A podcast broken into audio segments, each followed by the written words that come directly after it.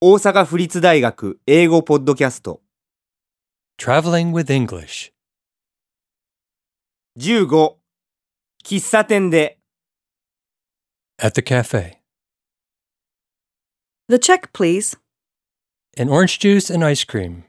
That's $10. Do you accept personal checks? No, we only accept cash and credit cards. Then I'll pay in cash. Thank you, and enjoy the rest of your journey.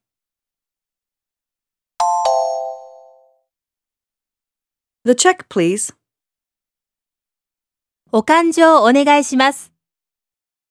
An orange juice and ice cream. That's $10. オレンジジュース1杯とアイスクリームですね10ドルになります Do you accept personal checks? 個人小切手は使えますか No, we only accept cash and credit cards. いいえ現金とクレジットカードだけです Then I'll pay in cash. じゃあ、現金で払います。 Thank you, and enjoy the rest of your journey. ありがとうございました良いご旅行を